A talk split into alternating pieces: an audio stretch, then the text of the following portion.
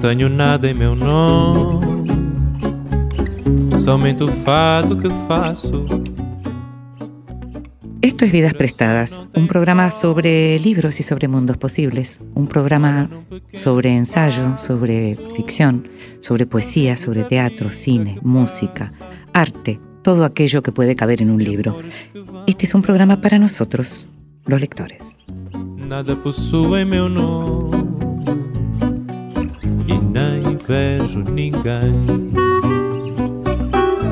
Y a nosotros, los lectores, a los que nos gusta leer tranquilos, a solas, aquello que elegimos, nos gusta que nos lean en voz alta de vez en cuando. Y esta vez le pedimos a la escritora Leticia Martín que lo hiciera.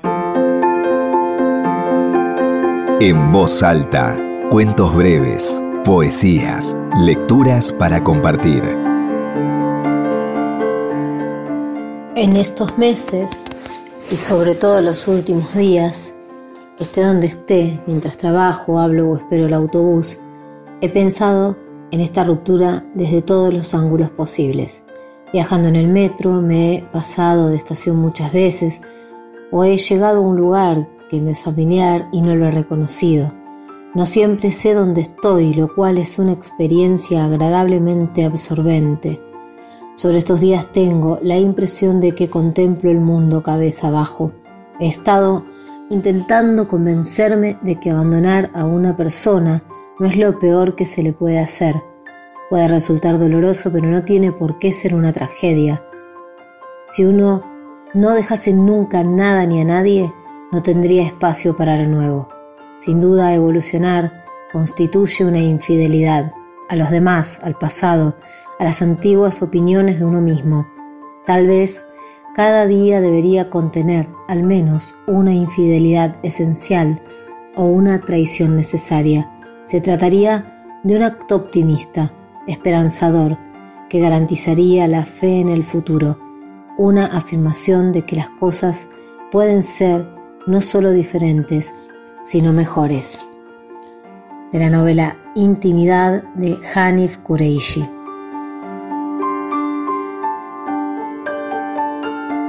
La escuchábamos a Leticia Martín leyendo un fragmento de Intimidad de Kureishi, un escritor que queremos mucho y que se está recuperando de una enfermedad difícil. Leticia Martín es narradora, es poeta, es crítica cultural, es licenciada en Ciencias de la Comunicación por la UBA y tiene un posgrado en Flaxo, en Gestión Cultural.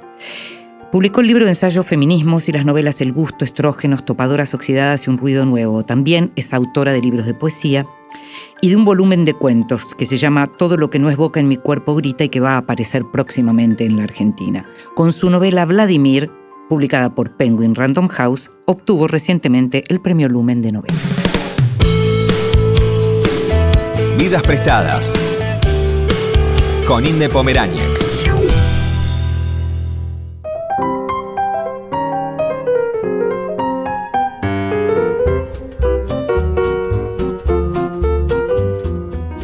Lucía Lismayer nació en Buenos Aires en el año 1977. Tenía siete meses cuando llegó a Barcelona con sus padres, que como tantos otros argentinos jóvenes, buscaban entonces un destino lejos de la dictadura militar. Licenciada en Filología Inglesa, es autora de ficción y de ensayo y conduce, junto con Isabel Calderón, el conocido podcast Deforme Semanal. Desde el año 2015 vive en Madrid. Su novela Cauterio, en la que entreteje dos voces femeninas diversas y alejadas en los tiempos, una mujer joven y contemporánea en España, otra de los tiempos reales de casas de brujas en Estados Unidos, que puede leerse también en clave del presente, recibió elogios unánimes y está en proceso de traducción a varias lenguas. En su ensayo Ofendiditos, Ligmaer analiza diversos eventos de la llamada era de la cancelación y los analiza entonces en clave de la radicalización de la derecha y lo que llama la criminalización de la protesta y de la libertad de expresión, y también la descalificación del feminismo. Recientemente Editorial Anagrama acaba de reeditar Casi nada que ponerte, un libro de género inclasificable, crónica de viajes, biografía, memoir, teatro, publicado originalmente en el año 2015, en el que Lucía narra el apogeo y decadencia de una pareja de modistos y diseñadores top, Jorge y Simón, nacidos en pueblos miserables y exitosos personajes de la sociedad de su tiempo en Buenos Aires, y en simultáneo sus memorias de hija de exiliados y la relación entrañable, íntima y también incómoda con el país de sus padres. Una narración híbrida para historias híbridas, excitantes y también tristísimas. Gracias, Lucía, qué placer. Por favor, gracias a ti. Nunca habían resumido tan bien mi trabajo. Te lo digo de verdad. Una fantasía, me lo voy a guardar esto. Me alegra, me alegra. Desde hace bastante, desde que leí, desde que leí Cauterio, que tenía ganas de charlar con vos, porque me interesa lo que haces, porque me gusta en general cómo, cómo abordás los temas de, de distinta manera, pero al mismo tiempo con un estilo muy propio. El híbrido te es muy propio, ¿no? Sí, sí, gracias. Sí, la verdad es que, es que me daba cuenta mientras hablabas que sí, que en realidad em, hay algo que a mí me interesa hacer que eh, empezó con casi nada que ponerte, que es que las historias mm, se pueden narrar desde un solo punto de vista, pero siempre te va a faltar una parte. Sí. Y creo que con el híbrido eh, permites que el lector también eh, forme parte de, o sea, complete con, con su imaginación aquello que no solo el escritor narra, ¿no? Mm. También Argentina tiene una tradición muy híbrida. Puig es el ejemplo. Sin dudas, que, y sobre todo que en este libro en casi nada que ponerte es una figura tutelar, ¿no? Es una sombra tutelar. Mm. Absoluta. Luego con Cauterio, sin duda, hay una, una búsqueda de, de espejos, ¿no? De Sí. cómo dos mujeres se, se espejan la una a la otra a través de los siglos, que aparentemente no tienen nada que ver, pero que en realidad tienen en común la idea de que el amor es una especie de trampa que, que, Mm. que parece que nos va a salvar y después... eh, Tienes razón por ahí. yo creo que sí. y luego Ofendiditos es una búsqueda de, Sí. de una trazabilidad de cómo hemos llegado hasta aquí como sociedad contemporánea Sí. eh, frente, a, a- frente a los discursos de odio y también cómo son responsables también los medios de comunicación. Pero yo, me- yo quiero que me cuentes qué va a pasar, ¿no? Cómo Ah. llegamos hasta aquí, porque el problema que tenemos ahora es, y lo estás viendo acá en Argentina, que hace rato no venías, ¿verdad? 15 años desde que, desde que vine para investigar casi nada que ponerte. Claro, Eh, Sí. con lo cual te encontrás además con algo que hace 15 años era realmente impensado. Imaginar que la derecha más radical pudiera llegar a ser gobierno en la Argentina no era una, una idea posible por entonces. En absoluto, por lo que yo conozco, tampoco me las quiero aquí dar de analista internacional, pero, pero sí que por, por lo que leo, por lo que veo, por lo que hablo con la gente, eh, ha pasado de manera muy rápida ¿no? Mm. el ascenso de la, de la ultraderecha, de la extrema Mm. derecha, como Ujú. queramos llamarlo, Mm. pero hay que llamarlo de alguna manera, Mm. y que, mm, que era impensado hasta hace poco, pero que ha aprendido de una manera muy, muy fuerte. ¿no? Mm. La, también habrá que ver eh, qué responsabilidades tienen los medios Iba de de- comunicación. No solo eso, la pro- el propio progresismo y la propia izquierda, hay un momento en donde uno ya no puede mirar para otro lado y pensar que las cosas surgen porque sí. Claro. Y mm, no sé si leíste, pero hay un libro que yo sigo recomendando mucho, que eh, es antes de la pandemia, del 2019, si no me equivoco, de Pablo Stefanoni, que es un, un libro que es el- La libertad se volvió de derecha. Mm, Y ahí él ya empezaba a analizar qué estaba pasando, que, que empezaban a aparecer los Vox y que empezaban a Mm. aparecer, digamos, en Francia ya estaba la ultraderecha, pero que empezaba a aparecer en otros lados, que empezaba, bueno, que llegaba a los Estados Unidos, ¿no? Mm. Concretamente, y no solo a la campaña, sino al gobierno, y que podría volver, por lo que Mm. dicen las encuestas. Entonces, ¿qué pasó con la sociedad, con los consensos, ¿no? Yo creo que, que quizás más que culpa, o sea, más que responsabilizar a la izquierda o, al- a, la- o a la- o a las fuerzas progresistas, tendríamos que pensar que hay una crisis de modelo socialdemócrata. Sí. Es decir, de todo aquello que, que, que se luchó mucho por ganar unos derechos para una sanidad pública, una educación pública, son cosas que muchas veces se dan por hecho Exacto. y que ahora no hay una educación eh, sobre cómo estos son conquistas sociales que no se han tenido siempre. Exactamente. Eh, España, por ejemplo, es un país donde la defensa de, de la, de la sanidad pública, que es un orgullo que se consiguió con la democracia, con un plan del Partido Socialista en su momento, es algo que ahora se está desmantelando por parte de la derecha y la ultraderecha. ¿no? Se están Mm. desmantelando los hospitales, los recursos, pero mm, es mucho más fácil eh, comprar un discurso de el derroche, Mm. de, mm, de la inmigración que viene y, Y usa nuestros los, recursos. y nos saca los trabajos. Exactamente. Entonces, más que, más que responsabilizar, eh, por, es, por ciertas cosas es educar a la gente de que, de que, lo, que, ha- de- que lo que tiene lo puede perder de un día para el otro. Mm, mm. Hay muchas cosas que me gustaría preguntarte, pero como básicamente el, el último libro, que es una reedición, pero que acá recién lo estamos leyendo, es casi nada que ponerte, eh, me gustaría preguntarte puntualmente por este libro que te tiene este ponchito, esta nena con ponchito, sos vos, Soy yo, claramente. soy yo, sí. sí. que la idea del ponchito eh, que aparece en vos y en una amiga en la infancia, con ese grupito de hijas de exiliados, ¿no? Sí. Es muy interesante y me parece que es bastante central en este libro, como habrá sido central y lo es en tu vida. Absolutamente. Yo tengo un grupo de WhatsApp que es el Comando Ponchito, que son mis amigas de, de toda la vida, que ya estamos armando cuando, porque viven en Barcelona, yo vivo Claro. ahora en Madrid. Cómo nos encontramos, me mandan fotos de sus hijos con Ponchito, porque ellas no han resistido eh, no ponerles Ponchito. Que, que las, las diferenciaba mucho de los chicos españoles entonces. Claro, nosotras, nuestras madres, nuestros padres, que eran, claro, llegan a, llegan a Barcelona con 30 años cu- cumplidos.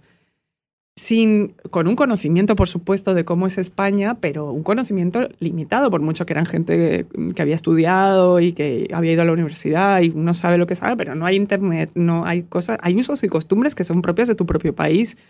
Y nos vestían con poncho para ir a la escuela porque les parecía lo más, lo más abrigado, lo más cómodo, también con pasamontañas. Y de repente llegábamos con 6, 7 años y todo el mundo llevaba lo que ahí se llama un anorak, como de así fluorescente, que es lo que una quería y no tenía. Y éramos la- las, las hijas de los argentinos, ¿sabes? Entonces, eso te marca. claro. Convivieron, convivieron con eso. Ahora, la- estamos hablando del poncho, que es una prenda, pero justamente la historia de casi nada que poder, de que ponerte, que tiene que ver con la moda, es también la historia de una pareja de hombres que se empezaron en pueblos bastante miserables y polvorientos, terminaron teniendo una tienda maravillosa eh, eh, a la que todas las mujeres de dinero eh, acudían y fueron, digamos, decayendo, si bien no están en la calle o no, no llegan a estar en la calle, se ve la decadencia luego de ese apogeo y vos lo, digamos, equiparás mucho con justamente con la línea de tiempo económica en la Argentina. Claro, sí, sí. Yo lo que mm, Jorge y Simón son una pareja que se conocen en, os- en los años 60, eh, son pareja eh, y desde el principio, desde que se conocen y, mm, y ellos, primero, los dos han, como tú explicas, han ascendido de clase porque. Jorge viene en realidad de Rosario, pero Simón viene de un pueblo de Córdoba. Y, Jorge eh, es como más ilustrado. es, él estudió Exacto. filosofía, es una Ujú. persona muy, muy culta. Simón estudió eh, bellas artes y francés. Bueno, dos personas que habían Sí. trascendido su, su- los primeros de sus Lo que era su casas. destino en principio. Claro, y que los primeros, como, como esa generación que en mucha parte de la Argentina eh, el ascenso de la educación im- implica que Superaron a sus padres en ese sentido. exactamente fueron a la universidad. Exacto, para- sí, sí. Y después eh, forman esta, eh, por una especie de serendipia, acaban montando un, un negocio de ropa con ropa importada y les va muy, muy bien, Mm. muy bien. Y yo quería mostrar en realidad cómo mm, lo que tú dices, el ascenso y caída también no es una caída eh, a la miseria, claro. porque ellos habían eh, invertido muy bien su dinero en propiedades. Y sobre todo uno de ellos es, es muy buen administrador. muy buen administrador que venía de, de- de trabajar en un banco eh, como gerente, pero, pero en el fondo el cuerpo de Simón es un, yo quería, por supuesto, en, en mi imaginación que representara a la Argentina, ¿no? Es Mm. decir, alguien que, que asciende, pero que también tiene sus altibajos, ¿no? Y Mm. también mentales. Un gordito con problemas mentales. Bueno, un hombre que quería ser actor, que era guapo como un actor, pero que en un momento dado sabe que no va a, que no va a poder serlo por, su, por características de su físico y que venía de una familia con, con problemas de salud mental sí. y que él hereda. Y además una cosa que, mm, que eh, en un momento dado lo que se dijo que era un Alzheimer, pero a mí me parece que era más parecido a una psicosis. Él tiene un, un brote y a partir de ahí eh, sufre una, una suerte de regresión y, y Jorge se dedica a cuidarle. Y eso pasa en 2001. Se infantiliza. Exactamente. Mm. Eh, Se infantiliza. Algo Eh, que me interesa, en sí. función de lo que estás diciendo, del cuerpo de Simón y Simón como representando la Argentina, Algo interesante que hay en Casi Nada que ponerte es que determinadas cuestiones se repiten varias veces. O sea, la narradora eh, las, las repite como para que queden marcadas. Y entre ellas está que Simón no es un creador de moda, Mm. sino que trabaja sobre lo que está hecho. Sí. Y en la Argentina tenemos una frase muy eh, común que es lo, atamos con alambre. que es, ¿no? Lo que cuando no funciona, lo atamos con alambre y lo, lo- lo reconvertimos. Claro. ¿no? Bueno, es que yo creo que, eh, o sea, Simón, porque no tenía ningún tipo de formación eh, en moda, pero es un autodidacta, Claro. en el sentido que, mm, que él entiende de la, la proporción del cuerpo de, la- de las mujeres. Sí. Entonces entiende, eh, es muy esteta y entiende la proporción, que si recortas por aquí, alargas la pierna, como cual- cualquier modisto. Sí. Lo que pasa es que eh, él crea y tiene, o sea, crea mo- modelos y tiene muy buenas costureras eh, Sí. que como muchos modistas son las que en el fondo realizan el trabajo físico y después tiene aprende algo que ahora tenemos muy claro que es el estilismo, ¿no? Sí, como sí. es como uno de los mejores estilistas de la Argentina o de, te diría de Sudamérica. Entonces las mujeres van, o sea, él importa, o sea, crea vestidos o los importa y eh, te genera una silueta que es la que a ti eh, te sirve. Y te favorece, y por eso los accesorios, y por eso tantas mujeres le agradecían haberse sentido hermosas por primera vez. Eso es impresionante. Todas las clientas con las que yo hablé de Mm. Jorge y Simón, todas recordaban el primer vestido que Simón les había puesto como, digamos, Mm. el primero que era, que le decía, esto es para vos. Mm, Y lo tienen todavía.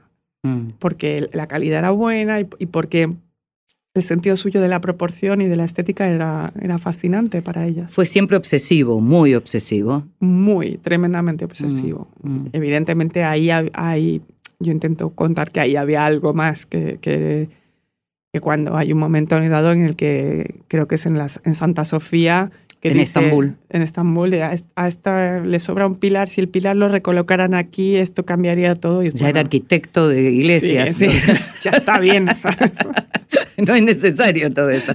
Hay, hay determinados momentos, como hay, hablábamos del híbrido y del cruce de, de géneros, y demás, hay unos fragmentos dedicados a Mirta Legrand, que es la explicación de quién es Mirta Legrand para aquellos que no la conocen.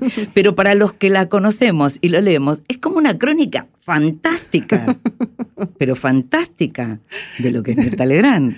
Pues yo solo puedo decir que, claro, mi mirada cuando yo venía, iba a casa de mi abuela y ponían el alm- almorzando con Mirta Legrand era fascinante y a la vez eh, extraño, ¿no? Esa casa que es un plató, que es esa señora rubia que es tan aspiracional, porque es totalmente aspiracional, que además te puede soltar la cosa más venenosa. Las, en el- pre- las preguntas más inverosímiles. Son tremendas, pero bueno, es, es, es forma parte, de- es la historia argentina también. Ella, es la historia argentina, o sea, es la, la reina. arge- de- de- Hay varios íconos de la argentinidad en, en casi nada que ponerte, ¿no? Supongo, sí, no lo había pensado, pero sí, lo sabe. Porque, porque lo de Carmen Yazalde, que vamos a hablar ahora después de escuchar música, pero Carmen Yazalde, casada con un futbolista, Sí. es lo que en la Argentina hace rato se viene llamando las botineras. Sí. Fue una de las primeras que tenía su propia carrera, pero que ya se la conocía por ser la esposa de Chirola Yazalde. Chirola, claro que sí, sí, sí, sí, es un icono, pero lo que, lo que a mí me sorprende es que, eh, que, para, que ella en el fondo ha tenido varias vidas. En Sí. Portugal tuvo una vida, en España tuvo otra, luego hablamos de ella, y en la Argentina otra totalmente distinta. Vamos a escuchar música, pero vos también. Ah, muy Sos bien. muy joven y ya tuviste varias vidas. Ahora lo hablamos. Once in your life, you find her. Someone who turns your heart around, and next thing you know,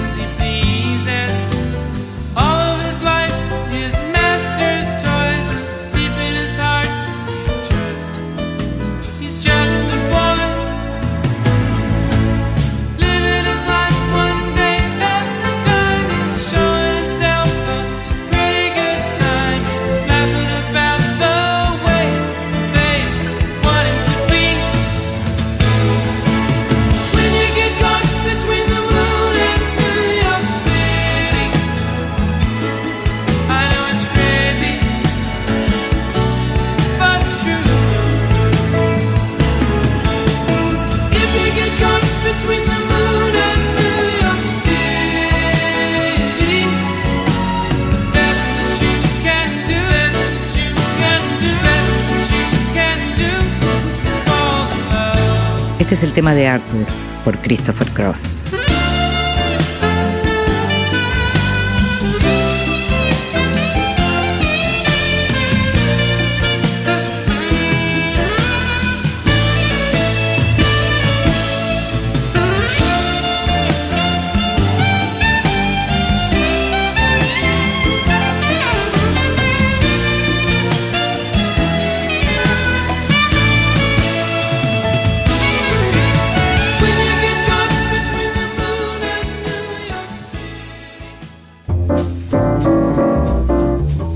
Bienvenidos, libros recién salidos del horno que prometen grandes momentos.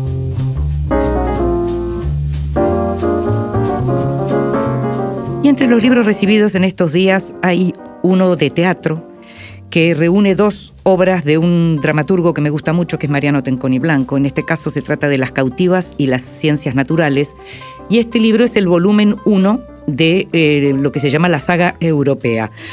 Te dije eh, que reúne las cautivas y las ciencias naturales que se fueron dando recientemente. De hecho, las cautivas hasta hace muy poquito todavía se estaba dando en alguno de los teatros de Buenos Aires y fue publicada por Blatt y Ríos. Interesante poder leer aquello que disfrutamos en las salas, sobre todo en casos como el de Tenconi, que hace teatro tan literario, por otra parte, ¿no? Leerlo, si uno cuando lo escucha es como si estuviera leyendo algunos autores, leerlo nos permite, en todo caso, también, digamos, confirmar esas sospechas. El libro, como te decía, se llama La Saga Europea, volumen 1. Acaba de llegar también un libro de una colección que en este programa elogiamos muy seguido, que es la colección Lectores de Ampersand.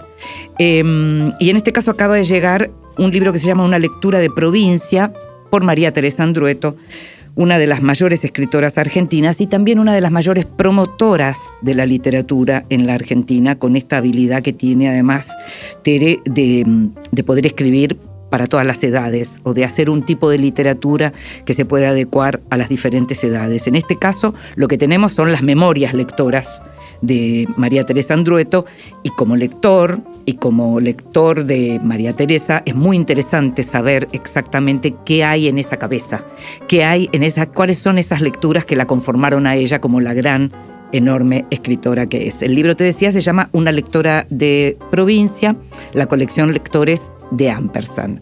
Y por último, una edición que llegó de la editorial chilena Metales Pesados, que es la editorial de la librería, de la clásica librería de Santiago de Chile. Llega un libro de Rita Segato que se llama Expuesta a la muerte, escritos acerca de la pandemia y que reúne textos y también alguna entrevista eh, con un prólogo de Javier Guerrero, con una entrevista de, bueno, de la antropóloga argentina, eh, tan leída en este país. Expuesta a la muerte, como te decía, reúne los textos vinculados a la cuestión del virus y a lo- estar justamente enfrentado a la muerte. Se llama Expuesta a la muerte y se consigue en la Argentina de ediciones Metales Pesados.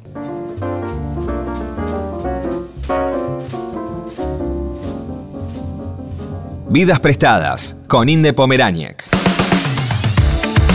Continuamos en Vidas prestadas.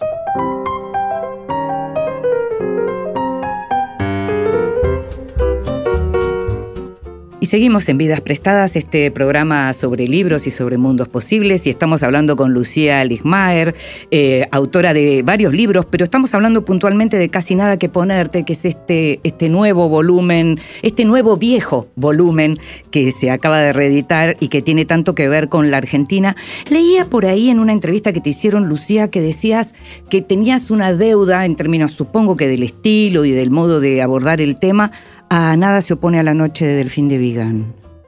Sí, eh, sí, sí, la verdad es que sí, eh, porque cuando estaba intentando construir casi nada que ponerte y no lograba encontrar cuál era la voz narrativa, o, com- o no, la voz narrativa ya la tenía porque era esta primera persona y luego la, la historia de ellos, pero me estanqué con cómo narrar las cosas que yo no había presenciado, porque Ah. viniendo de la- del periodismo y de la idea de- y de la crónica, es cómo cuento yo Lo que no vi. lo que no vi. Sí. Y entonces me sirvió mucho como Delfín de Vigan trabaja esa dificultad que ella tiene de cómo pasa del, de la parte que no vivió, que es la historia de su madre y de la familia de su madre cuando ella es muy chica, cuando, perdón, cuando no, no había nacido, a cuando ella aparece en escena, donde se puede incluir como narradora. Entonces me pareció muy útil. ese Qué libro. bueno, qué bueno, porque algo, claro, algo que yo no mencioné es que entre otras cosas que aparecen, porque no aparecen solo la historia de Lucía Ligmaer y sus padres yéndose a España y ella viniendo cada tanto acá, y la historia de Jorge Simón y de todos aquellos que lo conocieron, sino la historia del libro, porque están las dificultades para construirlo. Claro, exacto. Es como la- un poco la entretela, es el, Sí, sí, es el making sí, of. Que, que yo creo que también en un primer libro a mí me resultaba muy necesario, porque cuando una se dedica a los hechos, como Sí, esto sí. que son hechos reales, está también la propia dificultad de, de, ¿estoy creyendo o no creo lo que me están diciendo? ¿Es esto, me puedo fiar? Y a la vez soy fiable yo como narradora, ¿no? Mm. Son preguntas que, que una Sí, se hace. Es hacer literatura también de ese proceso. Claro, ¿no? exacto. Ahora, vos llegás a Jorge y Simón, que eran conocidos de tus padres, Sí.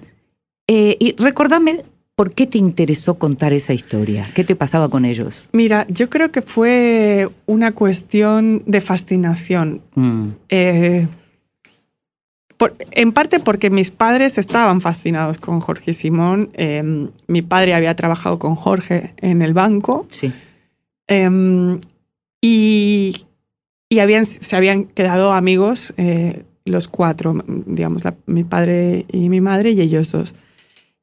Y después, porque en el fondo es un mundo tan ajeno a mí y Mm. al de mi familia, la, Mm. del, la de la moda, la del lujo. Sí. La frivolidad. Sí, sí. Eh, En un que- punto. En un Mm. punto que, que dos personas cercanas a nosotros hubieran logrado un cierto tipo de cosas que eran tan extrañas eh, y tan fascinantes, mm, formaba parte de mi relato familiar. Y, y claro, yo no, no manejé que esa fascinación era mía Mm. y se lo vendía a una editorial como que era la gran historia. Y después es una historia que, bueno, que es interesante, pero que es chiquita. No estoy hablando de Versace o de Dolce Gabbana, no son gente famosa. Pero me fascinaba esta idea de, de- de ellos dos, de que las casas puedan hablar, de, de narrar una historia eh, de auge y caída. En lo que acabas de decir hay otra historia de la que no hablamos y que es también el circuito que recorrió el libro, Sí. ¿No? Entre editoriales grandes, entre editoriales pequeñas, entre... Es un libro que de pronto se lee de un modo en España y de otro modo muy diferente acá. Sí, es, es, eso es algo que yo quería contar en el prólogo porque pocas veces se, se cuenta cuando uno ve un libro publicado, a veces hay hazañas detrás para Claro, lograrlo. claro, o sea, una tiene que confiar mucho en que lo que Y ha hecho paciencia. paciencia y perseverancia. Que no, la historia no está, es- este tipo de historias no está de moda, este híbrido no se va a entender, es de personajes que no son españoles, eh, tampoco es una historia de gente famosa. Todo eso yo lo viví. O si son homosexuales, ¿dónde está el sexo? Como si eso fuera, Mm. ¿no? Y lo más, lo más interesante de esa pareja es eso, me parece a mí. Es ese amor, pese a todo, pasando los años, ¿no? Digamos, ex, con éxito, sin éxito, con enfermedad, sin enfermedad. es, es un amor geológico. Sí, yo qué creo. linda imagen esa. como que trasciende las eras, o sea, que, que, eh, que ellos van viviendo, se van desarrollando, pero eh, simbiótico. que Las es- eras y las eras con H. Sí, exacto. Que Estaba son, las, pensando que son las casas de ellos. Estaba pensando en eso, pero- que además yo tengo una anécdota familiar que, claro, como mi padre es de Santa Fe, y cuando le, todo le- todos le cargaban cuando se vino a vivir a Buenos Aires porque le decían, decinos dónde vivís, decinos dónde vivís. Y él decía, en Lajeras y Puerredón. O sea, que todo, en la cabeza va, va conjunto. ¿Qué te pasa cuando estás cerca de La Colorada, del edificio de Cabello y República Árabe Siria ahora, que antes era Malavia, ¿no? Eh, El otro día fuimos. Mm. Eh, mm, bueno, primero es tremendamente emocionante. mm, Y yo creo que es una. Me sigue pasando lo mismo. Creo que es un, ed- un edificio que desprende una energía muy especial. sí. Suena cursi decir esto, pero es verdad que hay edificios. Como el eh, Dakota, como lo decís en el libro. Para mí es así. Exactamente, sí, sí. Hay algo que. O sea, que ese edificio está personificado. O sea, es. es, es, es alguien. O sea, puede estar el bebé de Rosmarie como puede estar lo más maravilloso. Sí, puedes filmar una peli ahí de- del siglo XIX Sí, sí, y te sí. queda genial, o puedes filmar el terror más absoluto, ¿no? es un edificio muy, muy, muy peculiar. Sí, sí. Y estuviste entonces, decís ahora.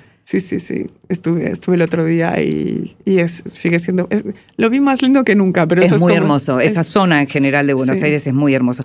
¿Qué pasa con el teatro y Lucía Lismaer? Porque hay mucho de teatro en casi nada que ponerte, que es como el modo en que lograste resolver lo que de pronto Manuel Puig resolvía de Mm. otra manera, con los diálogos de otra manera. ¿Cómo fue que llegaste a esa resolución? Em, con una cita de Jorge, cuando estoy transcribiendo la historia, que yo le iba a contar simplemente como una narrativa oral de los personajes eh, hablando y una pequeña introducción previa, cuando Jorge dice todo el mundo representa una obra, o sea, todo el mundo actúa su propia vida, hace una representación de su propia vida, lo que pasa es que hay gente que no lo sabe. Ahí dije, esto es algo. Y ahí trabajé con la idea de que en realidad ellos me estaban representando una especie de, de teatro de marionetas o de sombras chinescas para seducirme, independientemente de cuál fuera la verdad de su historia y la verdad de su negocio. Y el juego que, que para mí se resuelve teatralmente es como yo, como narradora, acepto eso. Acepto que, Porque que te, esto sea así. te ayuda también para que el personaje de la narradora pueda contar la historia argentina. Exactamente. Mm. O sea, estas acotaciones Sí. eh, implican, es encontrar una narradora, Mm. básicamente, Mm. a través del teatro, y también a ellos decir, ah, son personajes de un libro. Bueno, son personajes de una, de una obra, de su propia obra, de la, de la propia obra de su vida, porque todos nos narramos nuestra, nuestro propio pasado.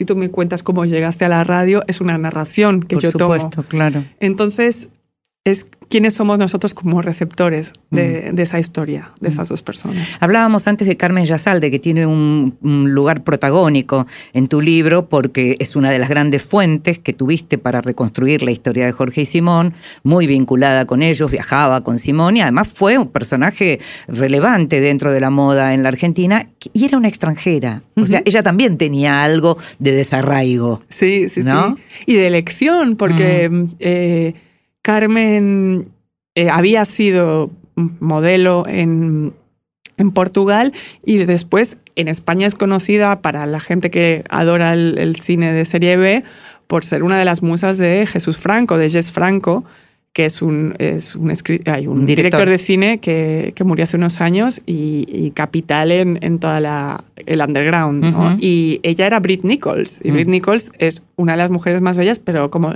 una especie de Sharon Tate, Sí, ¿no? sí, Una- sí. Un bellezón. De hecho, Polanski la quiso contratar, ¿no? Es que no me extraña, es- era Ujú. perfecta para Polanski y ella estaba enamorada del Chirola y se fue a y él le pidió que dejara el cine y que ella dejara el el cine. cine porque además había habido algún ramo de Alain Delon o algo así, o sea, como algún ramo de flores y dijo el Chirola, para acá te, para acá te vienes.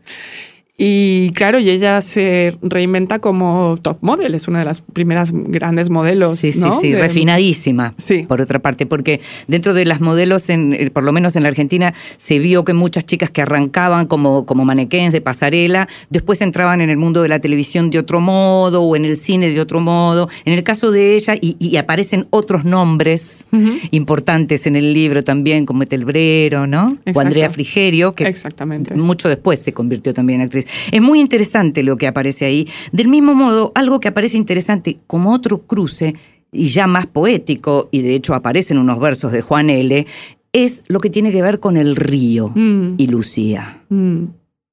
Sí. ¿No? El río, eh, primero Argentina que estaba en el cielo, Sí. y después el río, que es el lugar al que ibas con tus abuelos, en donde pescaba tu familia, pero también donde arrojaban a los muertos de los Mm. que se escapaba, digamos, de esos crímenes de los que se escaparon tus padres. ¿no? Sí, yo están es, precisamente cielo, cielo y río eh, es para mí la idea de Argentina. Yo de, mm, cuando me subía a un avión y, ve- y veníamos a Argentina, yo de muy pequeña ascendíamos al cielo y pensaba que la Argentina estaba en el cielo. Me porque- voy a Argentina. claro. porque nunca recordaba el aterrizaje, solo recordaba el despegue.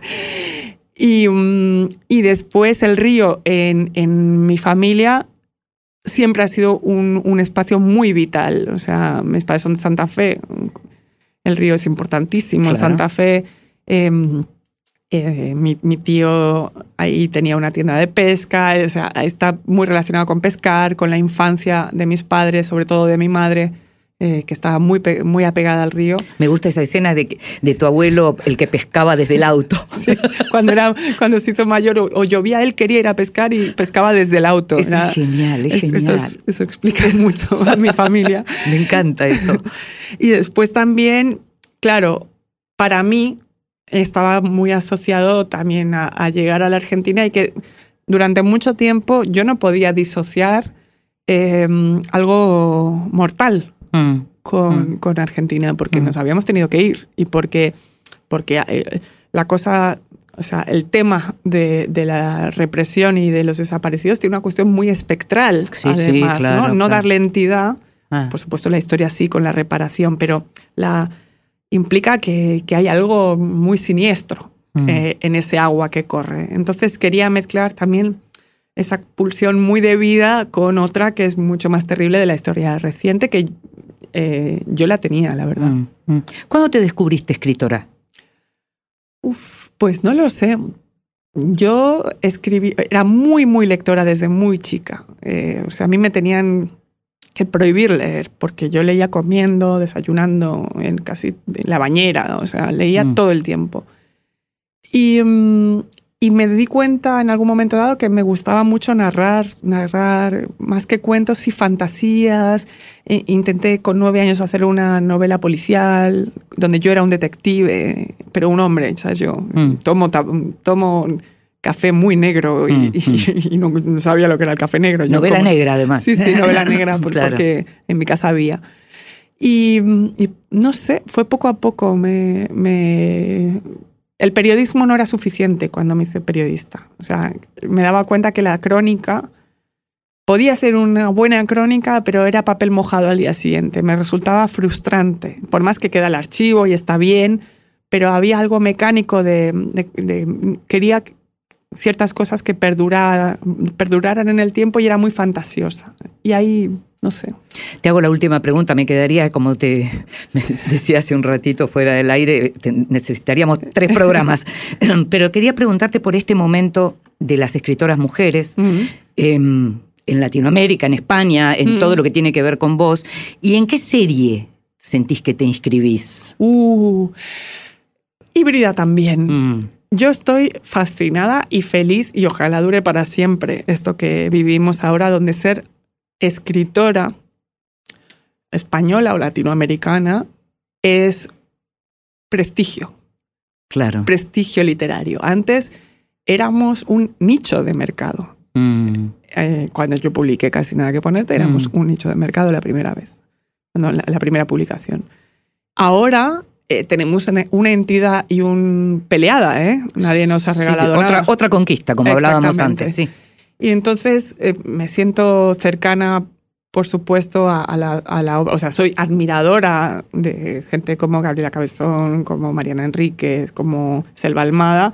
O sea, leo cada, cada cosa que sacan y también de contemporáneas mías eh, en- que, que además viven en Barcelona, como Laura Fernández, Irene Solá, que me fascina, o Eva Baltasar, ¿no? O sea, mm, lo que me importa es poder trascender el costumbrismo. O sea, que Sí, sí. podamos hablar de una bruja con una mujer del siglo XXI, de un burro volando o de un extraterrestre que invade planetas. ¿no? Eso en, la- en los libros y también en las discusiones, en las lo- mesas, en los festivales. Basta de hablar solamente de cómo escriben las mujeres. Bueno, eh, yo no voy más a un panel sobre eh, escritura y mujeres. No creo que tenga que haber más paneles de mujeres y ciencia, eh, mujeres y No, astronomía. Hablamos sea, de astronomía, hablamos de ciencia. Exacto, pero como personas, como sujetos, como, como autoras. Claro, Está claro, tonterías. claro.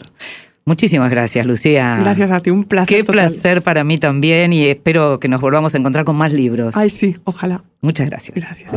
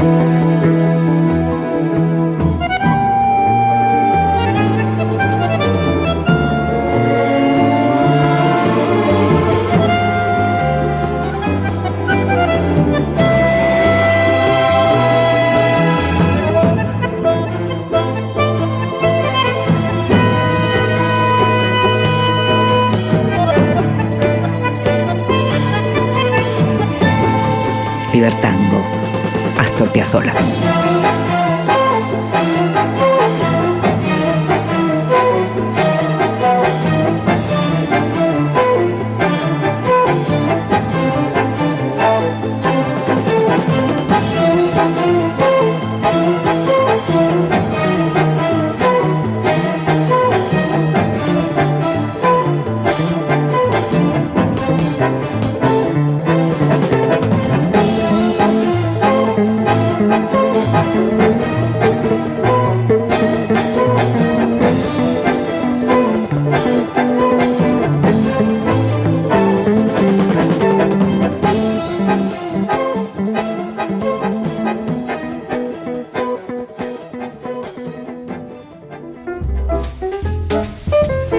Te regalo un libro. Recomendaciones y sugerencias para tomar nota.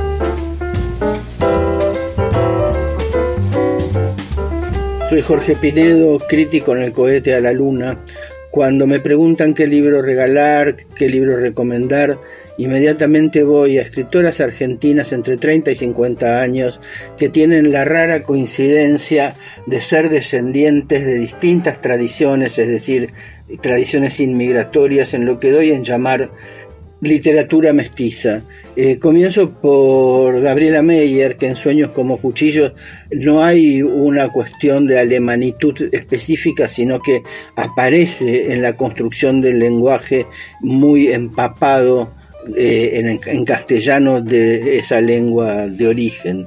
Luego tenemos a la misionera Marina Clos que vive en el norte guaranítico y hace una mezcla del guaraní con, con el portugués, eh, donde rescata cuestiones de ambas eh, tradiciones en Pombero, su libro de cuentos más reciente, también más escalofriante.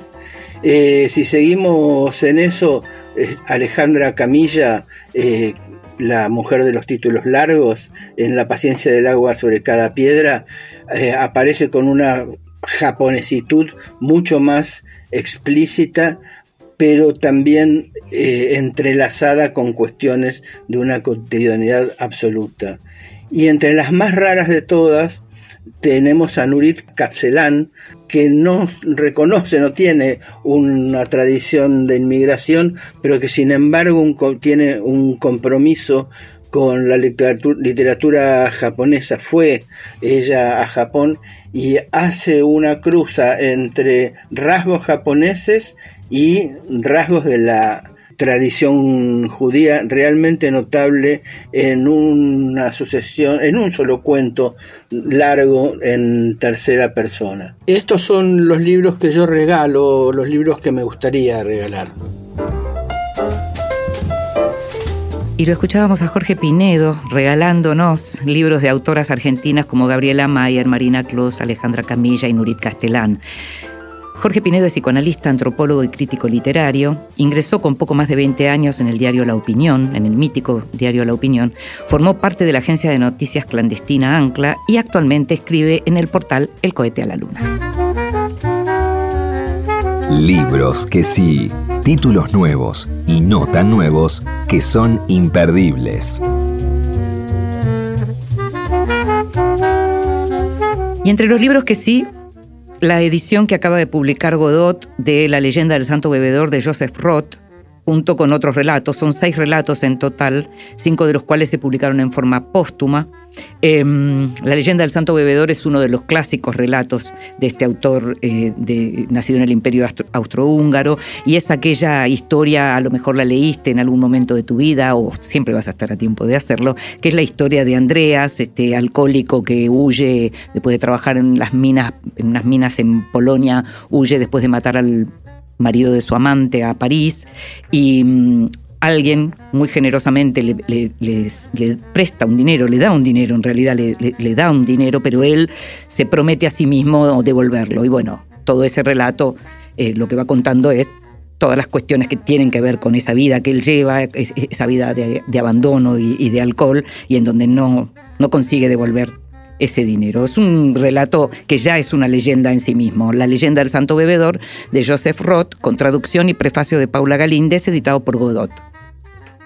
Y una novela que hace varios años que quería leer y que, porque en realidad salió a, a mediados de los 2000 y después fue publicada una nueva edición por Alfaguara, es Miramar, la novela de Gloria Peirano, autora argentina, también autora de La Ruta de los Hospitales. En Miramar lo que hace Peirano es eh, contar la historia a partir de como de postales, de memoria, la historia de... mm, en, primera persona hay una narradora que recuerda su infancia, su infancia y el lugar que tenía, la casa que tenían con su familia en Miramar, eh, y lo que significa la infancia atravesada por una muerte temprana de su padre. Primero la enfermedad, luego la muerte y luego también la viudez de su madre, ¿no? que sigue hasta el presente y que se, que se combina también con lo que es su propio divorcio, ¿no? el divorcio de la narradora. Eh, aparece en el medio del Mundial del 78 en su infancia porque, bueno, está vinculada con la fecha de la muerte del padre. Y lo que aparece también, además de esta cuestión de memoria y de, dolor por un duelo tan temprano y por haber tenido que armar su vida eh, eh, eh, con esta memoria, eh, lo que aparece también es como una especie de policial familiar. Porque lo que quiere la narradora es averiguar con quién habló su padre antes de morir. Su padre antes de morir habló por teléfono con alguien y se propone averiguar con quién. Con lo que se va a encontrar es con una historia de amor inesperada. Eh, no te quiero spoilear mucho. El libro está muy bien escrito, muy bien no solo muy bien narrado, sino muy bien trabajada la composición, la estructura del libro. Es una novela realmente buena. Agradezco mucho eh, haberla podido leer y te la recomiendo mucho. Espero que podamos entrevistar pronto a Gloria Peirano en Vidas Prestadas porque es una de esas novelas que me dejó pensando mucho. Não tenho nada em meu somente o fado que faço. Meu coração não tem. Y llegamos al final de Vidas Prestadas. Sabes que vas a poder escucharnos cada vez que quieras en la página de la radio o en tu plataforma de podcast favorita. En Libros del Estribo le agradezco a Damián Moraes por haberme mandado su novela La otra víctima. En la operación técnica estuvo Ezequiel Sánchez, en la edición Leo Sangari, en la producción consiguiendo todo y mucho más en esta quinta temporada que se va terminando Gustavo Kogan. Mi nombre es Inde Pomeráñez. Sabes que me gusta hacer este programa para vos. Nos estamos escuchando. Chao. Não tenho nada em meu nome, é somente o fado que faço. Meu coração não tem fome, mora num pequeno espaço. Vivo da vida que passa, de amores que vão e vêm. Nada possui meu nome nem vejo ninguém. Lamento se não me querias por mim. Não vias o quanto sou rico assim. Um dia virás me dizer: Não vivi, só posso ter pena de ti. Fortuna ganhei, tanto quanto perdi. Não tenho posses nem peço de outras paixões já sobrevivi. Sei dos meus erros, confesso.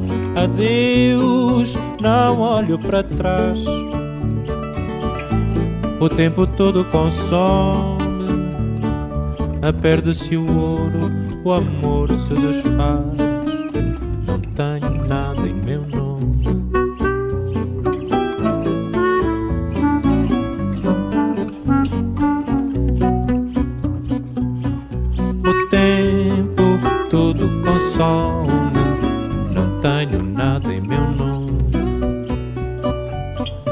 O tempo